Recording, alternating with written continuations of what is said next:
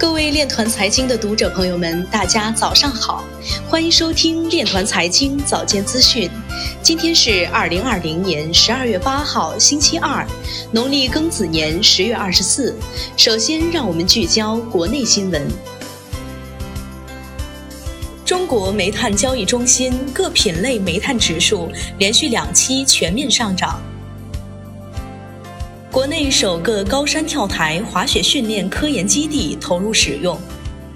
银谷健科打造智慧地铁系统，赋予交通智能化。三名中关村科研园正式开园，助力老树发新枝。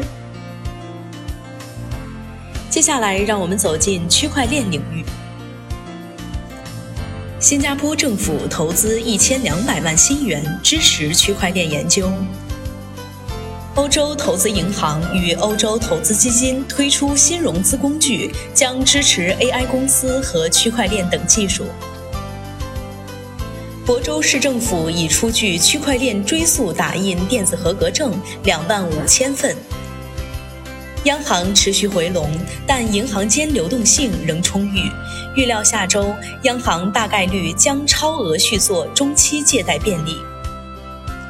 全球资管公司将继续调整其投资组合，美元疲软对比特币有利。预计比特币价格将再次测试一万九千八百五十九美元的阻力位。蚂蚁集团发布区块链政务白皮书。水滴互助上链表示，利用区块链技术打造透明安全互助业务。中信证券表示，预计数字人民币测试继续提速，试点城市扩大。哈佛历史学家表示，新冠疫情推动了比特币上涨，机构采用将会继续进行。中国基金报近日刊文称，北美投资者过去曾因市场的不透明而对比特币却步，现在则被美国行业监管所吸引。因为加强监管，往往意味着这类资产获得国家某种程度上的认可。今年，美国监管机构和执法机构开始部分明确数字货币的监管方式。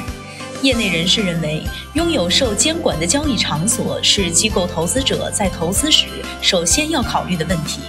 很多美国基金都在美国数字货币交易市场交易，如受纽约金融监管机构监管的 Coinbase。这反映出这个领域的监管性质对机构相当于多了一重保障。以上就是今天链团财经早间资讯的全部内容，欢迎转发分享。如果您有更好的建议，请扫描文末二维码与主播分享。感谢您的关注与支持，祝您生活愉快，我们明天再见。